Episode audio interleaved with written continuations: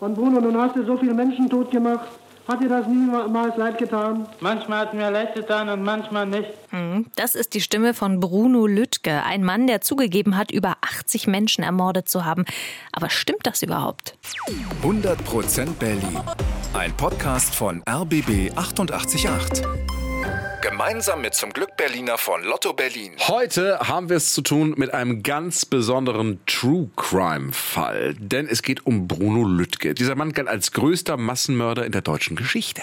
Aber war er das wirklich? Das ist tatsächlich ein sehr komplizierter Fall. Es geht um die Rassentheorie der Nazis, um das Magazin Der Spiegel und um Schauspieler Mario Adorf der am Ende um Verzeihung bittet. Aber wir springen zunächst mal zurück ins Jahr 1943. Kinder finden im Köpenicker Forst eine Leiche. Eine 51-jährige Frau.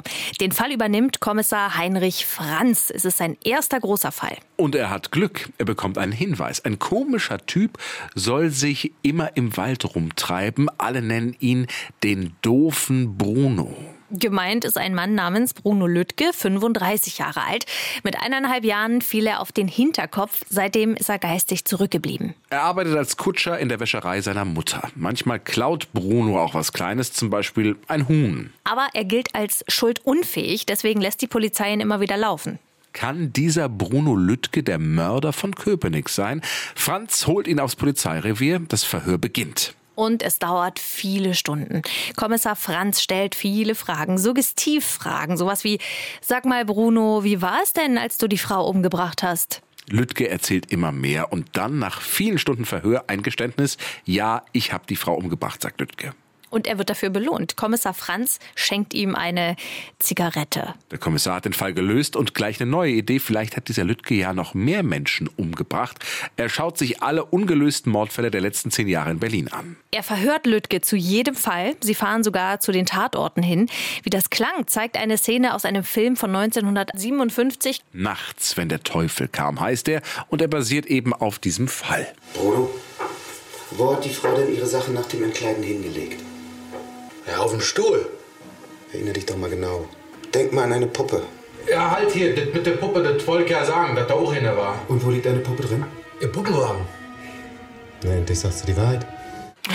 Und Lüttke gesteht einen Mord nach dem anderen. Ja, und dann lässt sich Kommissar Franz ungeklärte Morde aus ganz Deutschland kommen. Und gemeinsam gehen sie auf Tatorttour. Sie reisen von Bayern bis Hamburg, aber nicht alleine. Die ganze Mordkommission kommt mit. Mindestens zehn Ermittler reisen von Tatort zu Tatort. Das Ganze ist so eine Art ja, Betriebsausflug. Fotos von damals zeigen die Ermittler, wie sie an einem der Tatorte entspannt mal einen Schnaps trinken. Und an jedem einzelnen Tatort gesteht Lüttke einen Mord. Insgesamt gibt er zu, über 80 Menschen umgebracht zu haben. Und für jedes Geständnis kriegt er eine Zigarette als Belohnung. Und Kommissar Franz, kommt ihm das nicht alles ein bisschen komisch vor? Vielleicht.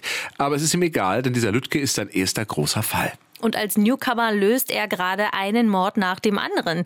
Seine Erfolge bringen ihm auch einen großen Vorteil. Als erfolgreicher Ermittler gilt er als unabkömmlich. Das heißt, er muss nicht an die Front. Mhm. Auch die Nazi-Oberen wie Goebbels oder Himmler sind ganz begeistert, denn dieser Mörder passt perfekt in die Rassenideologie der Nazis. Als geistig Zurückgebliebener gilt Lüttke als Volksschädling, als ein bestialisches Tier. So stellen sich die Nazis einen Massenmörder vor.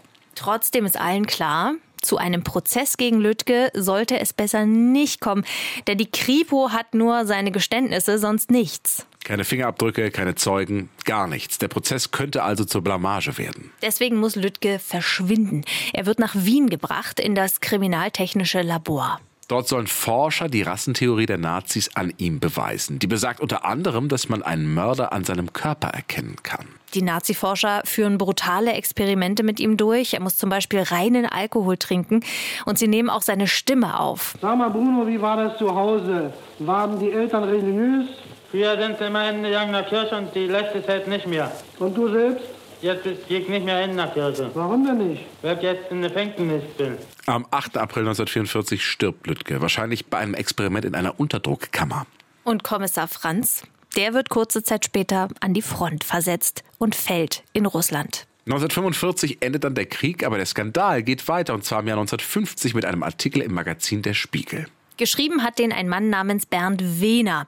Der war in der Nazizeit bei der Kripo und in seinem Artikel bezeichnet er Lüttke als Tiermenschen, der in ganz Deutschland Menschen brutal ermordet hat. Von den Fehlern der Polizei schreibt Wehner kein Wort, denn er verfolgt mit diesem Artikel ein klares Ziel. Das sagt der Historiker Jens Dobler in einer Arte-Doku. Wehner baut im Spiegel das Bild der unschuldigen Kriminalpolizei auf.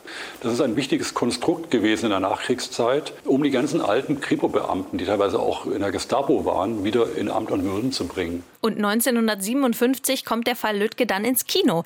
Nachts, wenn der Teufel kam, heißt der Film. Gespielt wird Lüttke da von Mario Adorf. Und auch Adorf glaubt damals, dass er einen echten Massenmörder spielt. Das erzählt er damals in Interviews. Weil ich habe mir immer wieder das Tonband vorgespielt, ich habe die Akten gelesen, ich war die äh, Verhöre. Dann stellt man eben fest, dass so ein Mörder, wenn er auch eben so viele Frauen gebracht hat, irgendwo ein Mensch war, der Film ist ein Mega-Erfolg und wird sogar für den Oscar nominiert als bester ausländischer Film. Für Mario Adorf ist es der Durchbruch, danach ist er ein Star. Aber dieser Film und viele Artikel führen dazu, dass Lüttke viele Jahrzehnte als Massenmörder gilt. Das ändert sich erst in den 90er Jahren. Da schaut sich ein Kriminalist aus den Niederlanden den Fall noch mal genauer an. Sein Fazit nach vier Jahren Recherche: Lüttke war unschuldig. Die Geständnisse waren alle falsch. Er wollte wahrscheinlich nur dem Kommissar gefallen und Zigaretten bekommen. Diese neuen Erkenntnisse bekommt auch Mario Adorf mit. In einer Arte-Doku sagt er das dazu. Die Einsicht, dass ich das, was ich hörte, dass er also unschuldig war, war natürlich für mich ein, ein Schock.